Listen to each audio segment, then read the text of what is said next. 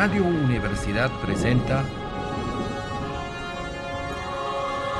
El espíritu de las montañas.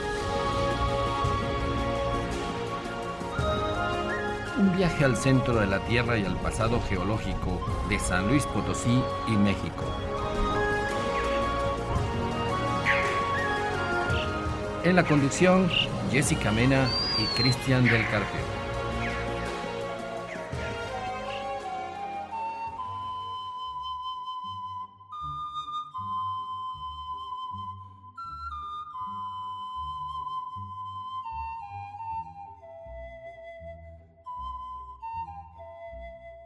Las sierras, las cordilleras, la Sierra Madre Occidental, la Sierra Madre Oriental, las Rocallosas, los Alpes, los Andes. Estas cadenas de montañas, ¿cómo aparecen? ¿Desde cuándo nacieron?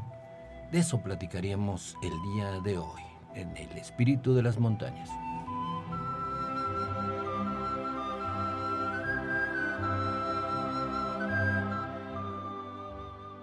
Hola, ¿qué tal? Muy buenas tardes. Usted está en el espíritu de las montañas. Ya sabe, exploramos el mundo subterráneo de San Luis Potosí y México. De la mano de exploradores científicos, investigadores, viajamos al pasado profundo de nuestro planeta, millones y millones de años atrás. Estamos en la fiesta de la geología aquí en Radio Universidad 88.5 desde San Luis Potosí y 91 9 en Matehuala. México Central en el altiplano desértico es un programa de ciencias de la Tierra, por eso enfatizamos la región.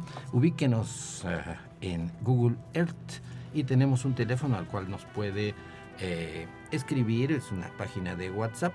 Jessica, Jessica Mena, eh, tú estás a cargo de ese teléfono y el WhatsApp, ¿podrías explicárnoslos?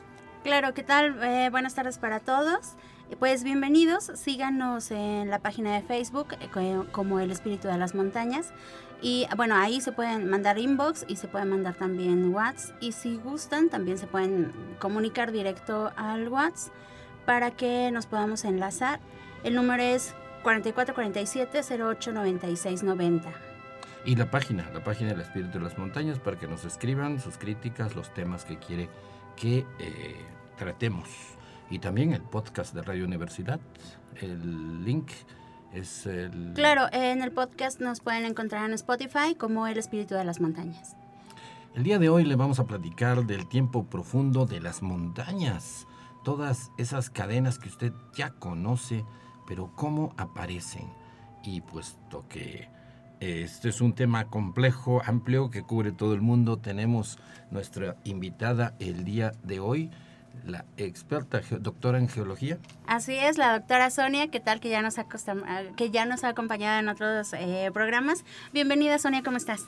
Hola, muy bien, muchas gracias y un gusto estar de vuelta aquí con ustedes para platicar un poquito sobre las ciencias de la Tierra. Muchas gracias por aceptar la invitación, es un lujo tenerte por aquí. Eh, porque también explicas muy fácil. Ay, gracias. Y ya sabes que, es, que esto es disfrutar de la ciencia, que a veces nos hablan de cosas de geoquímica y salen artículos llenos de fórmulas matemáticas. Qué bueno que tú nos los explicas de manera, en, como dicen, en cristiano. sí. Pues empezamos de una vez. Eh, una pregunta directa, eh, Sonia. Claro. Pues tenemos la Sierra Madre Oriental, tenemos la Sierra Madre del Sur, la Sierra de Chiapas. ¿Cómo aparecen las... no han estado ahí siempre? no, estas montañas aparecieron, por ejemplo, la Sierra Madre Oriental es una de las más eh, maravillosas que tenemos, ya que esta se forma porque vamos a pensar que dos masas este, estaban separadas por un océano y en, debajo de ese océano pues había un, lecho rocoso que formaba las plataformas.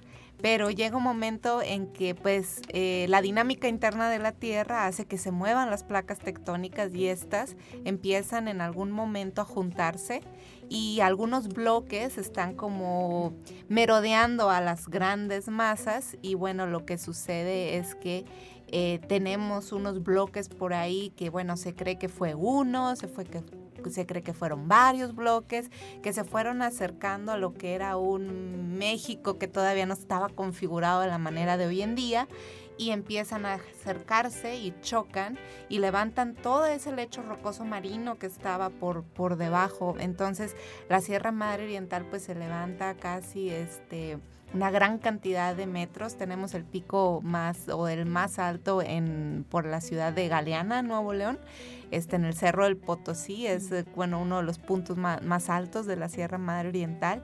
Y bueno, es una maravilla porque nos deja ver todo ese lecho marino de unas rocas que se llaman calizas, unas rocas sedimentarias, este, y bueno, se levantan y están muy plegadas, muy deformadas, muy falladas, y su basamento, que es un basamento de otro tipo de rocas, eh, que tienen otra historia muy compleja también, pero también se ve afectado y se levanta, este, y bueno, tenemos esa majestuosidad que se extiende desde Coahuila hasta el sur de, de Veracruz. Ah, por eso es que encontramos a los que nos gusta la espeleología y la exploración, caracolitos, monitas, a mil metros sobre el nivel del mar. Sí. En plenas montañas uno encuentra animalitos marinos. Sí, esa es una pista de, que nos deja saber que esas rocas en algún momento estuvieron eh, sumergidas en, el océano y esos eh, restos que encontramos pues eran los organismos que dominaban o que estaban en ese momento y eso nos ese tipo de organismos nos permite darle una edad a, a las rocas porque nos dan una idea, son como unos fósiles guías que les llaman, especialmente los amonites, que nos hablan de, diferentes tiempos geológicos. Entonces, eh, nos ayuda a más o menos de una forma relativa saber qué es más joven, qué es más antiguo. Entonces, bueno, estas son como pistas que podemos encontrar en las rocas.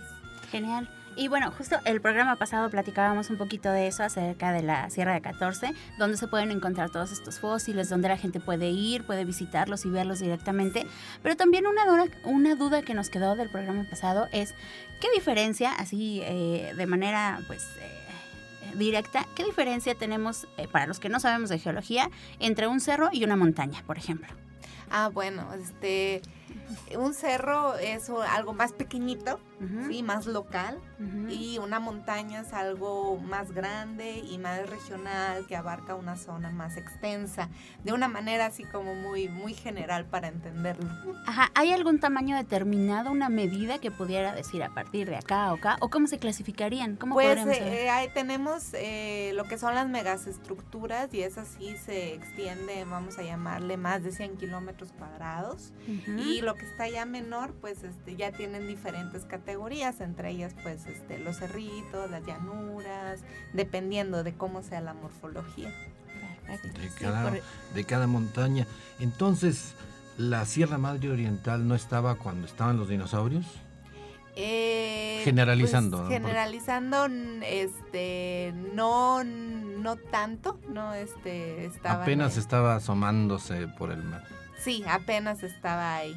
Porque uno ve las imágenes de Chihuahua, donde estaban, donde han encontrado fósiles, eh, y uno ve pantanos en las, bueno, en las representaciones artísticas basadas en, la realidad de que se ha sabido por la ciencia.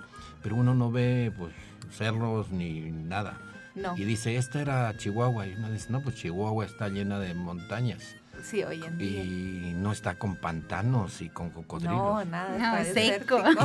que, el, océano llegaba hasta Norteamérica, llegaba hasta el norte de Canadá. Eh, sí, prácticamente, o sea, es que en el momento en el que proliferaron los, las especies de los distintos dinosaurios que, que, que hay, todos los con todas las vamos a llamar los, los continentes que hoy conocemos en día estaban juntos en un supercontinente que se llamaba Pangea y la Pangea pues estuvo ahí desde 300 millones de años hasta una etapa muchísimo más joven este que se fue abriendo entonces, en el momento en todos estos millones de años que estuvo junta la, la, la masa continental, pues ahí proliferó mucho la vida. Entonces, cuando se juntó la Pangea, pues sí se formaron estas montañas, este, como las montañas de los Apalaches, este, se formaron en ese momento, o los montes Urales en Europa. Entonces, esas eran como las grandes montañas que había pero alrededor pues sí era un poco más este plano y en, eh, en, la parte central era el clima era más cálido y en la parte de la circunferencia de esta gran masa continental era más tropical, había más pantanos, proliferaron las grandes plantas, los grandes insectos y pues la vida se fue, se fue dando hasta que se nos separa esta, esta masa continental y ahí pues viene un cambio en, todo el, sistema de, los continentes. Eh, los geólogos siempre nos hablan de millones de años, los astrónomos también, y realidad eh, lo tomamos así, un millón de años que aparecen eh, casi las especies, el Homo erectus, en nuestros antepasados, y la Tierra se formó hace 4.600 millones de años, y lo aceptamos. Pero si uno comienza a pensar, yo personalmente no me acuerdo ni lo que desayuné hoy.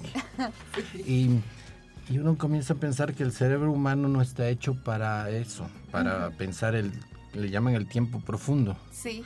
Que uno concibe cinco perritos y los ve en su cabeza, cinco perritos. Eh, si uno concibe mil, ya solo ve una multitud. La mente humana no da más porque no evolucionó para grandes números. Y entonces cuando uno le hablan de un millón de años, prácticamente es como si le hablan de 10, de 100 o de un, mil. Sí. Eh, ¿Cómo podríamos eh, ejemplificar de modo que nos entiendan esa cantidad de lo que significa esa vastedad del tiempo profundo. Ajá. Eh, ¿Qué, qué ejemplos podemos? Hay, un ejemplo que es muy, muy bueno, que es sobre un reloj. Ajá. Sí, un reloj tal cual. este Y bueno, si pensamos, la, este, si viéramos cómo avanza la manecilla, más o menos a los 20 minutos eh, de, la, de las 12 a la 1 de la tarde, tendríamos la formación de la Tierra, ¿no? Y eso serían 4.600 millones de años. Ah, entonces, y luego tenemos hasta las 4 de la tarde nos vamos y entonces empiezan a aparecer eh, las primeras bacterias. todo ese tiempo. Todo ese tiempo transcurrió esa evolución este, desde la formación de la Tierra hasta las primeras bacterias. Y luego si nos fuéramos más o menos como a las siete y media de la, de la tarde, aparecería la vida marina y eso serían 1.500 eh, millones de años. Es muchísimo, muchísimo tiempo, ¿verdad? en lo que se asentó la Tierra, en lo que empezó a haber como un equilibrio para que esta vida se desarrollara. Se pudiera desarrollar. Entonces, si vemos todo eso, este, realmente pues se nos van, nos estamos ya quedando sin, sin tiempo, ¿no? Así es. Más o menos a las 9 de la noche aparecerían las plantas y luego a las 10 los reptiles, a las 11 de la noche, hace 200 millones de años, sería el equivalente, tendríamos la aparición de los dinosaurios y el hombre aparecería casi un par de minutos, unos 10 minutos antes, 5 a 10 minutos antes de las 12 de la noche. Y sería como tal los primeros Homo sapiens, ni siquiera el hombre que tenemos actualmente. nosotros hoy actualmente. Y de historia, de la historia escrita, de, Cristóbal Colón, pues es, nada. nada, son segundos o milisegundos en, en, el tiempo de un reloj que. Es interesante porque nos confunde tanto esto del tiempo. Por ejemplo, una anécdota eh, común es decir que, eh, Cleopatra, la reina de, Egipto, está más cerca de nosotros que de que de cuando construyeron las pirámides. Es decir, las pirámides fueron construidas 2500 antes de Cristo y, nosotros estamos 2000 después, de Cristo. Cleopatra es más contemporánea que nosotros, que, de, sus de, que de sus propias pirámides. Y también otro ejemplo que el tiranosaurio Rex está más cerca de nosotros que el Dimetrodón, ese que vemos en, en las películas y en las imágenes de que es como una iguana con una vela muy grande atrás, que lo asociaríamos casi que son parientes, y sin embargo el tiempo profundo es inconcebible. Eso sería la conclusión. Nuestro... Exacto, no, no podemos este, concebir, concebirlo en nuestra mente, pero bueno, si la pusiéramos así de una manera muy, muy general, pues podríamos pensar que nuestra existencia pues es muy poquita y los otros seres pues han dominado muchísimo nuestro tiempo. La vida es muy antigua, eh, tenemos muchísimos antepasados y nosotros simplemente somos un pues un poco como una, un insecto más que pasa por la hay que aprovechar, el, poco tiempo. Y no hacer tantos cambios eh, que generan eh, complicaciones para otras especies. Sí, especialmente eso, tener ese equilibrio. exacto. Eh, otra pregunta, Sonia, ¿y cómo que nos las hacen, uh, nos envían preguntas de este tipo? ¿Y los geólogos cómo saben que efectivamente está este animalito fósil apareció, vivió hace 10 millones de años.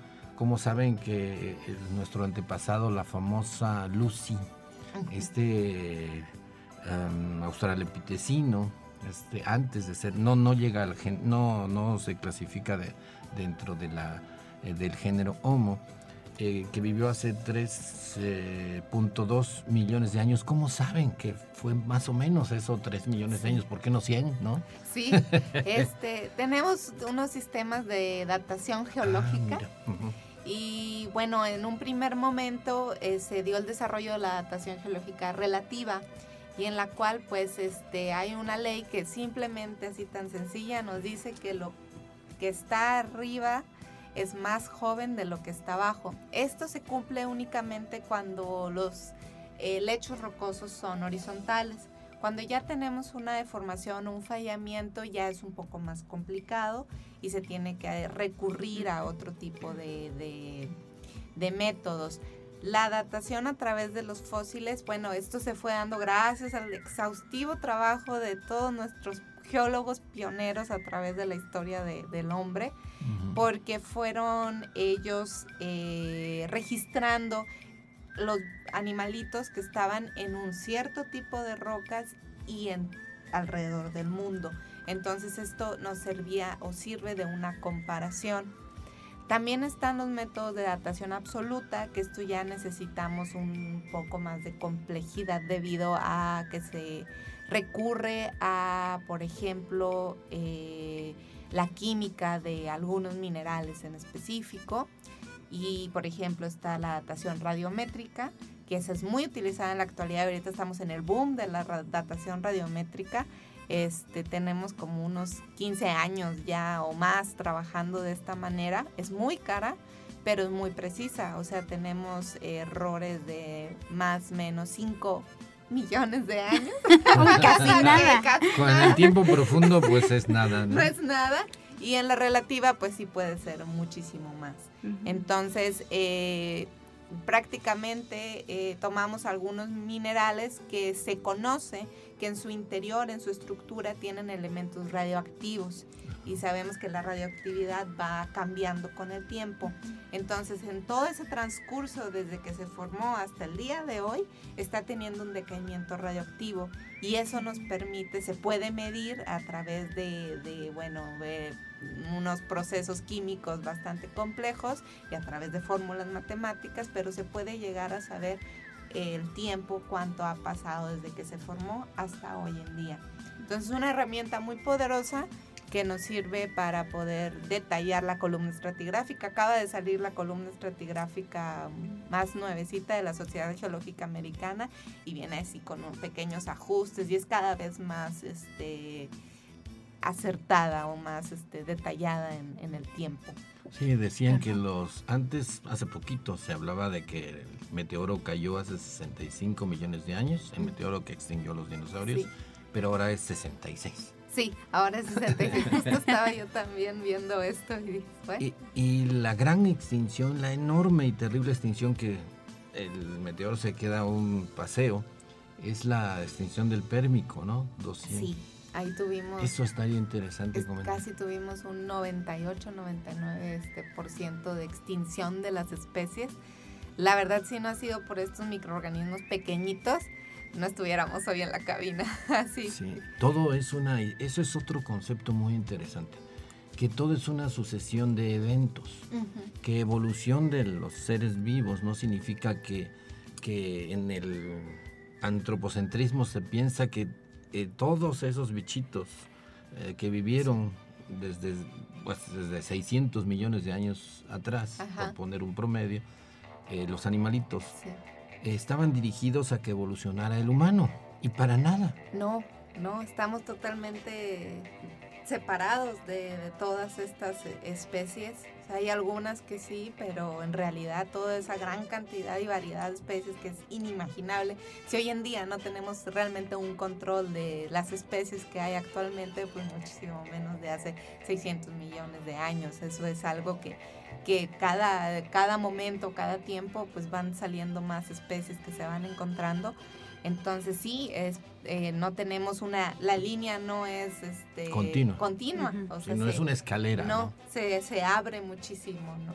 Eh, la figurita esa, el cuadrito donde se ve la evolución humana, donde eh, primero a la izquierda está un chimpancé medio hasta exageradamente jorobado y luego va saliendo otro mímido y otro y se va parando y dicen, no, cada uno de esos animalitos está muy bien hecho. Sí y tenía su vida hecha eh, y tenía su familia con sus sentimientos. No era un... Todo animal del pasado y del presente no, no es algo imperfecto, sino en, su momento de vida es todo lo que es. Sí, porque estaba adaptado al, al, clima, estaba adaptado a la morfología, a la atmósfera, estaba adaptado a ese momento. Entonces, eh, se corta cuando cambian y tenemos todos esos cambios climáticos y cambios, pues se, se, corta y bueno, no es que del, del, monito salga el humano directamente, o sea, no, no vamos así. Y esto era igual en las especies geológicas, bueno, dinosaurios o especies más antiguas. Y en esto que, bueno, eh, regresando un poquito a lo que comentabas de la datación, de cómo eh, los geólogos van investigando, eh, yo creo que es muy importante también tener el trabajo conjunto de las diferentes áreas, ¿no? Como tal, antes a lo mejor decíamos geografía, geología, ahora ya decimos ciencias de la Tierra, porque ya todo es más diverso, es participación conjunta.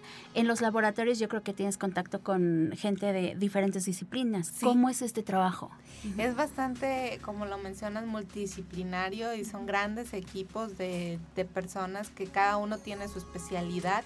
Uno como geólogo tiene un conocimiento así muy, muy amplio y general, pero cada quien se va especializando en algo. Entonces, en los equipos de los institutos eh, de investigación tenemos, por ejemplo, eh, paleontólogos, estratigráficos, este, gente que se dedica a la sedimentología, gente que se dedica a la tectónica, a los yacimientos geológicos, entonces, también los técnicos laboratoristas que ellos hacen todo ese trabajo, porque nosotros conocemos y sí podrías desarrollar tu experimento tú mismo. Sin embargo, eh, tienes a tus técnicos. Claro, necesitas de electrónicos, necesitas de un montón de ingenieros que también te van a construir el aparato para que tú hagas tu chamba, ¿no? Sí, claro, sí, y correr las muestras porque son, uy, unos polvitos o bajo vacío, entonces cada, cada instrumento tiene sus propios requerimientos, entonces, este, pues mejor que, que el técnico que está familiarizado al 100% con él, ellos trabajan.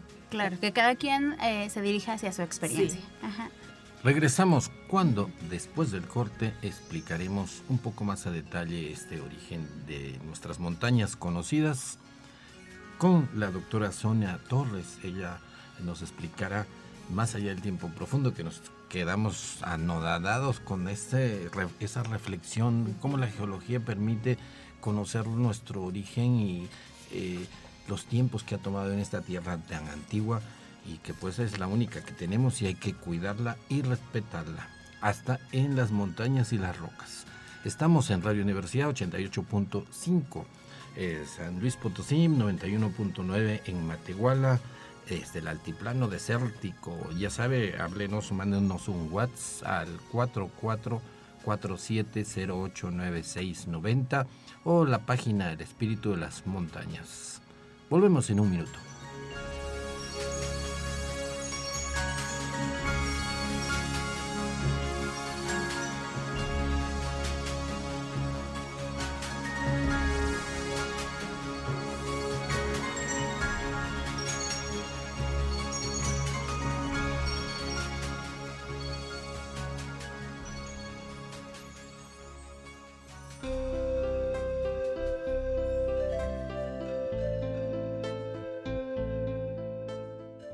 Estamos de, vuelta en el espíritu de las montañas, explorando el mundo subterráneo y ahora no tan subterráneo, sino las montañas, las montañas de San Luis Potosí, de México y algo del mundo. Estamos el día de hoy platicando con la doctora Sonia Torres Sánchez sobre eh, la geología en general. Hablábamos del tiempo profundo, eh, de cómo eh, nosotros no podemos conceptualizar los números grandes porque hemos evolucionado, pues usted ya se imagina, usted ya sabe, en las tribus ancestrales por millones de años en las llanuras del África, escapando de los depredadores y buscando qué comer, raíces o eh, lo que habían cazado otros animales. Es fascinante esto de la geología y todo lo que nos enseña, no solamente de las montañas o de los océanos, eh, la corteza terrestre, sino también de nuestra vida en ella.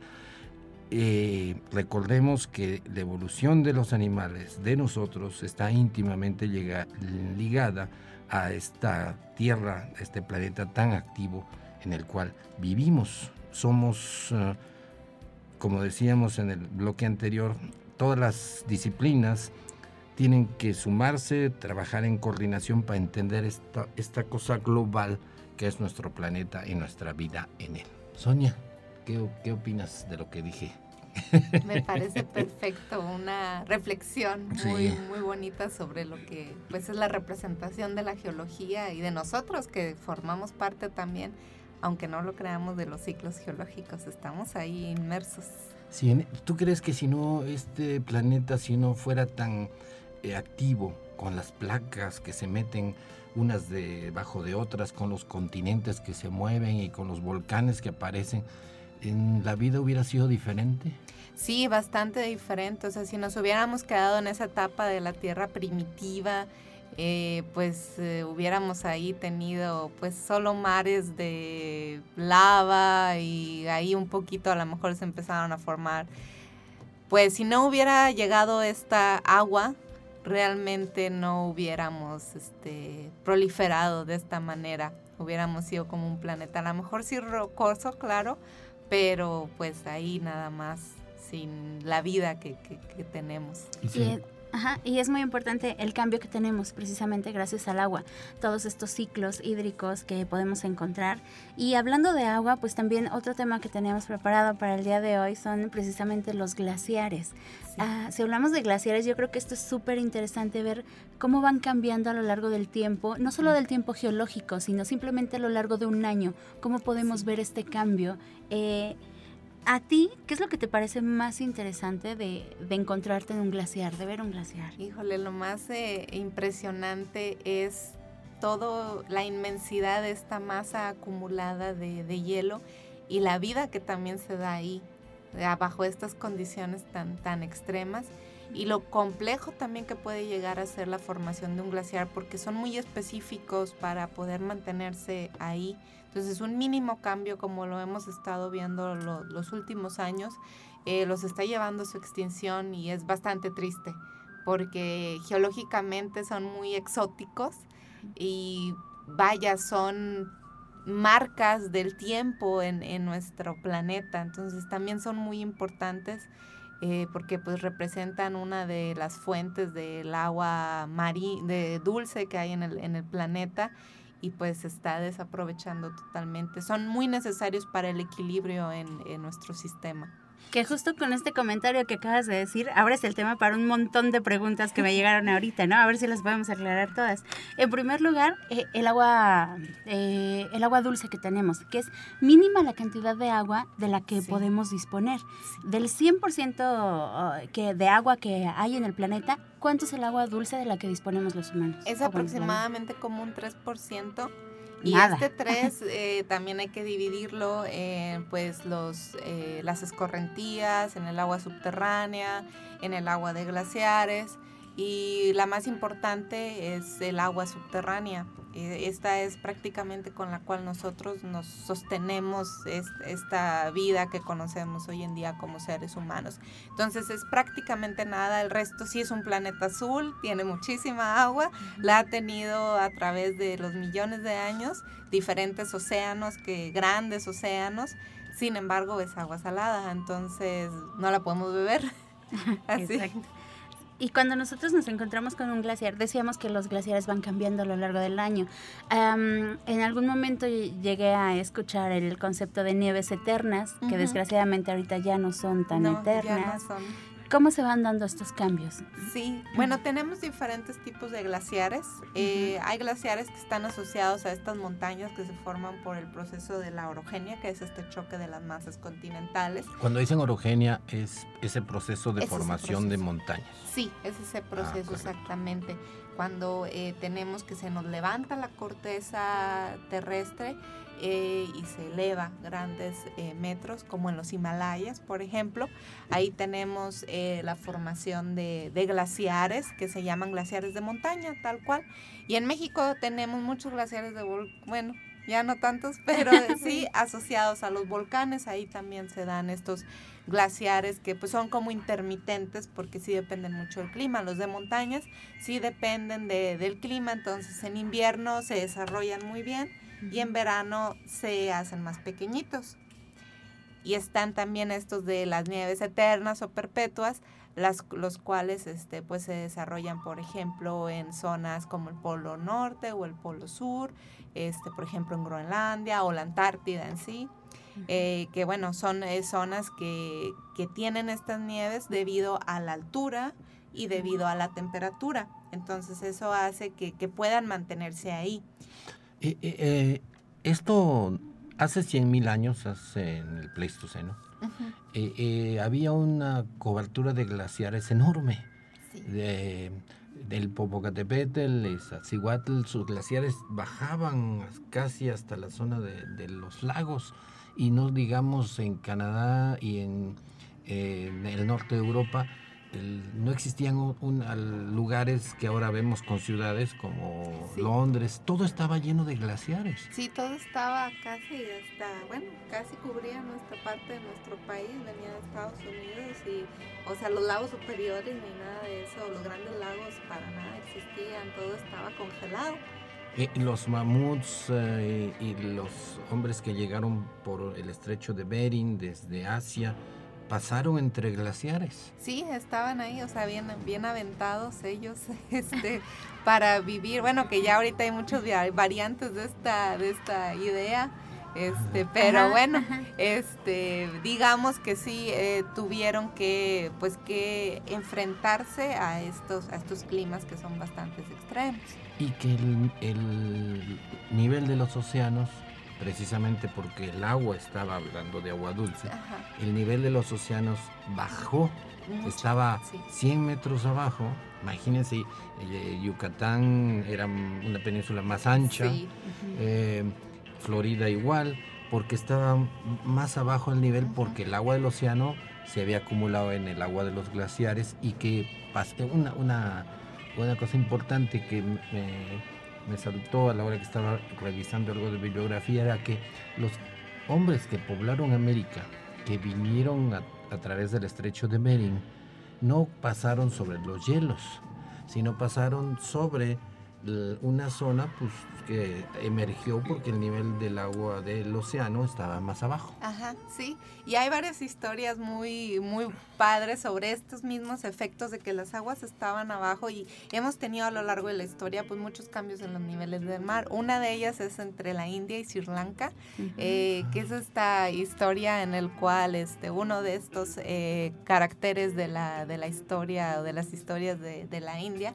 va a rescatar a, capturan a su esposa y se la llevan a este, al otro lado, a Sri Lanka, y entonces se cree que su hermano con un ejército de monos atravesaron este, el océano y fueron por ella y la, rescataron. La verdad es que... Eh, pues muy interesante porque en ese tiempo las, las aguas estaban bastante bajas, entonces quedó descubierto lo que viene siendo un, eh, un estrecho de calizas de una plataforma y entonces pues sí podían ir, que era como un puente que conectaba a, a Sri Lanka y a la India en ese momento. Entonces sí, esas, esas historias y, y, bueno, todo lo que se ha sabido sobre la evolución del hombre también es muy importante estar atentos porque nos permiten luego capturar eventos geológicos que a lo mejor no conocemos. Exacto, que a lo mejor nosotros lo veríamos ahorita como imposible, pero si estudiamos eh, tanto la historia de la humanidad como la historia de la evolución y la historia de la, de la geología de la Tierra, entonces ya nos van dando estos nuevos caminos que no habríamos imaginado antes. Qué padre. Igual de los caballos, ¿no? Resulta que los caballos fueron, se originaron en América y luego fueron caminando por el estrecho ese de Bering que estaba descubierto con pastito, se, atravesaron y fueron a Asia y África y Europa. Ajá. y luego nos los trajeron de vuelta. los españoles 500 los trajeron de vuelta y los caballos dirían, ah, como que esto lo veo familiar. Como que me acuerdo. como que me acuerdo. Qué interesante. Y apenas hace 10.000 años, ¿no? Por eso se encuentran tantas ciudades sumergidas, porque subió el nivel del mar y las leyendas de los respectivos diluvios. Sí, sí, y eso, bueno, hay algunos datos ahí, no estoy totalmente familiarizada, pero, este, por ejemplo, esta historia eh, que, nos cuentan del gran diluvio, pues sí hay algunos eh, sedimentos ahí lacustres en algunas zonas que han empezado como a empatar y bueno, es algo donde la religión este, estas historias se une con, con la ciencia, ¿no? En el cual pues eh, posiblemente sí hubo un momento en el que pues las aguas estuvieron bastante altas y bueno, pudo haber sido por un diluvio o no, eso no, no lo sabemos, pero sabemos que, que, el agua estuvo alta en algún momento de nuestra historia. Que además, como lo mencionas, eh, no lo marca una religión, sino que lo marcan muchas. Si empezamos a investigar en, en, varias, muchas lo marcan. Entonces, pues por ahí dicen que cuando hay un chisme y desde varias fuentes, habría que creerle, ¿no? no, muchos fake news. Exacto. Muchos fake news ya no hacen, no son tan fake. sí. Qué interesante, mira mira, eh, la geología cada día me gusta más. Uno piensa primero que solo es minas, ¿no? Explorar minas y minerales y al final se relaciona con toda la vida de nosotros, de la, de la vida natural, de los animales. Eh, ya da ganas de ser geólogo. Ay, sí, y hay que aprovechar ahorita para ser geólogo especialmente tenemos próximamente nuestro examen de admisión. Ah, en la universidad. Sí, en la Facultad de Ingeniería. ¿Cuándo? No, dinos, dinos, nos inscribimos, este, Ese, bueno, ya están en los procesos, yo creo, finales de recibir la, la, los papeles. Pero bueno, tenemos en julio este nuestro examen de admisión, que si no me equivoco es el martes 6. El martes 6 de julio. De julio, sí, entonces yo creo que ahorita ya están terminando de entregar su papelería y aquellos que mm, todavía no lo han hecho pueden estar a tiempo de, ir a, a, inscribirse y tratar de, pues, de entrar con mucha suerte y con mucho esfuerzo seguramente van a pasar el examen de admisión y entrar a la, a la Facultad de Ingeniería, al área de Ciencias de la Tierra. Ahí tenemos dos carreras, la carrera de ingeniero geólogo y de ingeniero ambiental. Y bueno, este, pues ahora con estos eh, programas y con este tipo de, de, difusión tan sólida que ustedes están dando, pues este es un gusto para nosotros porque podemos llegar a más gente y que se interesen, porque como dices, solamente, no es solo la minería, eso es una, una pizquita de lo que hace un geólogo, puede sumergirse en muchísimos temas y trabajar en muchísimas áreas. O sea, los geólogos si andamos ahí en todos lados, este, nos podemos incursionar. Entonces, pues los invito a que vayan y este, bueno, con las precauciones también, este, debido a la pandemia, pero pues también pueden este andar por ahí este, y preguntar si tienen alguna duda o hablar al, al, área para pedir información. Este, o simplemente en la página de la Facultad de Ingeniería, ahí está el teléfono y también está información sobre el plan de estudios, este, para que lo consulten. Entonces pueden ahí entrar a la página de la Facultad de Ingeniería. Y que además algo muy importante para los chicos y chicas que, que quieren estudiar algo de ciencias de la Tierra, de geología, que se acerquen a los investigadores. Yo creo que un, un, algo muy práctico y que yo agradezco muchísimo de todos los investigadores de la autónoma en general, es que cuando algún chico tiene esta incertidumbre y quiere conocer más del área, puede acercarse a los diferentes laboratorios con los investigadores. Y aunque no te conozcan, te reciben de una forma muy amigable y te explican todo lo que quieras. Sí, sí, ahí son, son bienvenidos y en cualquier momento este, podemos hablarles sobre el plan de estudios, hablarles sobre la duración, hablarles sobre lo, la duda que ellos quieran eh, o tengan. Con mucho gusto los, lo aclaramos y pues que se convenzan de estudiar esta hermosa carrera. Y que México es todo un reto, ¿no? Geológico, México es muy complejo. Es muy complejo y a veces parece que ya lo sabemos todo y que ya tenemos el control de las zonas, pero la ciencia es muy vasta y siempre hay más, siempre hay más y necesitamos gente con este, nuevas ideas, con frescura, que, que tenga esa curiosidad y esa duda, que hagan las preguntas que nos pueden llevar a descubrir algo nuevo. Perfecto. Y bueno, pues continuando con las preguntas. Estábamos hablando de glaciares y tú mencionaste algo muy interesante desde, el primer comentario, la vida la vida que se genera en estas zonas de nieve, que así como decíamos que en algún momento que el desierto no es desierto, es súper rico, los glaciares, uno diría que quién puede vivir en la nieve, ¿no? Pero aún así es bastante rico esta dinámica que se da. Sí, hay bastante, este, ahí una, pues digamos, cuando, por ejemplo, en los glaciares de montaña, eh, pues a lo mejor en el invierno todos están como más tranquilos, están así como dormiditos, pero una vez que, el hielo eh, baja, que se generan las escorrentías de, de este hielo que se está derritiendo, salen un montón de plantas de pasto y empiezan las especies a salir por ahí pajaritos y un montón de mamíferos, entonces está muy ligado, ¿no? Entonces, desafortunadamente cuando tenemos la desaparición de este ciclo, eh, pues se ven muy afectadas las especies. Claro, claro. La vida ya encontró cómo adaptarse al hielo. Sí. Y de repente cambian la jugada. Sí, pues, a veces somos como, bueno, esto que sucede es muy doloroso pensarlo, porque dices, híjole, les costó miles de años adaptarse a las especies y de repente ya no hay nada. Sí, lo vemos frecuentemente con los osos polares que a veces, ay no, es, eso, o sea, si quieren una película dramática, vean los documentales donde se dan esta clase de situaciones con los osos polares, con los pobres pingüinos que aguantan un montón en el invierno y con el frío. Eso es drama, de verdad. Esto es, sí, es muy, muy entonces, el fenómeno de los glaciares aparece hace 2 millones de años, 2.6 millones de años. ¿Cuándo aparecen los glaciares? Porque en la época de los dinosaurios era eh, todo pantano y era eh, todo más calientito. Sí, pero antes de ellos también tuvimos varias glaciaciones. Justo ah. con la Pangea también este, tuvo una etapa, como fueron muchos millones de años los que estuvo ahí un continente unido.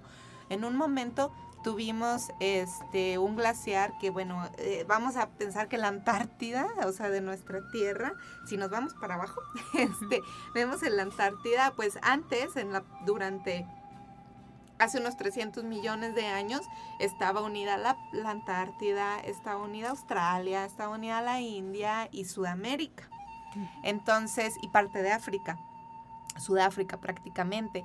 Entonces ellos formaban un micro, bueno, no un, megacontinente en sí. Y hubo un momento, bueno, cuando estaba toda junta, todos los continentes, de ahí vamos a pensar que floreció hacia arriba este, un glaciares. Entonces cuando se separan las masas continentales es bien exótico que muchos de los geólogos encontraron pistas en las rocas que había eh, que representaban un glaciar y es como, ¿cómo si estamos aquí en el calorcito, no? ¿Cómo esto puede suceder? Y sí, o sea, fueron uniendo las piezas en varias investigaciones de que eh, tuvimos un glaciar ahí. Entonces, eso también permite saber que en algún momento todo está unido, es como una datación también. Y que hubo un momento en que toda la Tierra estuvo cubierta de hielo. Casi. eh, que le llaman como bola de nieve tierra. Sí, algo así. Hubo un momento este previo a esto que les comento en el cual este pues sí también tuvimos una etapa así como muy muy gélida. Este, y sí, esto pues fue cambiando también la morfología del planeta, de las estructuras que había. Entonces sí hemos tenido varias glaciaciones a lo largo del Y nos estamos saliendo de las montañas, las montañas. No, no, no, pues también los glaciares. De hecho, habíamos visto, eh, bueno, eh, hace, no sé, unos dos años, eh, cada dos años se se publica eh, los efectos del cambio climático para la Organización de las Naciones Unidas. Según tenemos entendido, hay más o menos unos 2.000 científicos que participan en este documento eh, de todas las áreas de ciencia. Y justo ahí me llamó mucho la atención cómo describen la importancia de los glaciares en la geología y en la tectónica de placas del planeta, cómo este derretimiento de los polos que estamos teniendo genera menos presión en el interior de la Tierra y eso hace que todo se mueva. ¡Qué increíble! Y, todo esto eh, lo vemos reflejado, ¿no? O sea, zonas que no son tan sísmicas se vuelven sísmicas, zonas, eh, pues sí, tenemos una liberación, entonces se relajan y, y pues bueno, y es inevitable, nos estamos moviendo y va a haber una pangea nueva que le dicen este que nos vamos a juntar por atrás. por el otro lado. Sí, ahora por el otro lado, nos toca del otro lado. En poquito tiempo, más o menos como cuánto sería. Ay, pues en unos otros 250 millones de años ah, pues aproximadamente. prepárense, no vayan haciendo maletas. Preparados, La Tierra va a estarse moviendo, estemos o no estemos. Sí, la Tierra, nosotros somos los que sufrimos. Exacto conclusiones, aparte de que, queridos amigos, chavos, si usted está pensando estudiar medicina, licenciaturas o contabilidad, personalmente, esto es una opinión muy personal, acérquese a las ciencias de la tierra, la naturaleza. Ahí está nuestro origen, es apasionante y cada día se encuentran más cosas. Sí, vengan y si aunque les gusten otras ramas, van a encontrar que la geología luego se mete en todas partes. Tenemos eh, geología médica, geología forense, hasta incluso hay eh, una geología que se encarga pues de la planeación de, estrategias, entonces riesgos volcánicos, entonces en todos lados estamos, depende de que te guste, vas a ver que la geología va a estar por ahí. Para que la casa donde piensa construir no le vaya a pasar un socavón por ahí. Exacto. Conclusiones, eh, Sonia, que se nos acaba el tiempo. Platicar contigo, de veras, pareciera que hace 20 minutos. sí, empezamos. Eh, conclusiones de las, las orogenias. Sí, bueno, las orogenias son bastante importantes porque nos representan un movimiento de las, de las placas tectónicas que se juntan y en algún momento pues se levantan. Eh, esto pasa con un tiempo bastante largo, van creciendo y creciendo y creciendo hasta tener como los Himalayas y tenemos varias de estas eh, cadenas montañosas en el planeta. Están los eh, Apalaches, está la Sierra Madre Oriental, están los Montes Urales, están los Alpes, los mismos Himalayas. Entonces tenemos muchos de estos rasgos que nos cuentan una historia eh, de nuestro planeta. Entonces es importante eh, conocerlas y saber porque, bueno, nos van dando tips de cómo se fue moviendo las placas tectónicas a lo largo del tiempo. Y algo muy importante, visitarlas. Sí, visitarlas es maravilloso, o sea, cuando puedan ir a la Sierra Madre Oriental, aquí en la Huasteca tenemos este una representación de la Sierra Madre Oriental. Este, toda esta zona es parte, esa zona de la Huasteca es parte de la Sierra Madre Oriental. Podemos ir al norte, Nuevo León, también ahí es majestuoso ver cómo se levantan estas paredes verticales de la montaña. Que estuvieron en el fondo del mar. Que estuvieron en el fondo marino. sí, y ahí pueden ir a ver unos pequeños fósiles tan pequeñitos y grandotes como, como ustedes van a ver este, si un día tienen la oportunidad de visitar, ahí los van a encontrar. Para terminar, un chiste de una vez que iba de viaje, eh, un niño, eh, bueno, íbamos hacia, hacia Mérida y un niño me estaba atento a la ventana, ¿no? Porque su papá era geólogo y le, dice, le dijo que le iba a dar 100 pesos por cada montaña que viera. Explícanos este chiste, Sonia, para que la gente ubique. Híjole, pues es que en esa zona está plano, plano. Entonces, pobre, se quedó sin nada. Pobre niño, no tuvo nada. No. Los niños deben respetar a los papás geólogos porque se van a sacar cosas como esta. Sí. Muchas gracias, Sonia. que no sea la última vez. No. Eh, queda mucho del tiempo profundo de esos millones de años que de antes de nosotros y los que vienen. Eh, cómo va a ser el desarrollo de la Tierra, las placas se van a seguir moviendo, pues a ver qué día nos vuelves. Sí, con mucho gusto. Y eh, pues eh, métanse en la página de... La Facultad de Ingeniería y ahí van a encontrar la, el área de Ciencias de la Tierra, le dan un clic y van a encontrar información sobre las dos carreras que tenemos ahí. Así es, todo lo que necesiten, incluso eh, la currícula de las materias, ahí las pueden encontrar si quieren ir están los planes de estudio, los programas de cada materia, entonces pueden ver en qué, en qué, pues, de qué trata cada materia.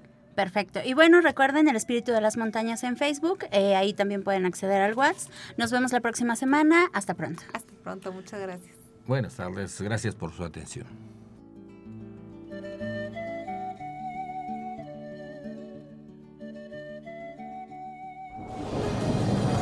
Radio Universidad presentó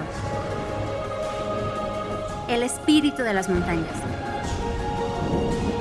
Ha sido un viaje al pasado geológico de San Luis y México.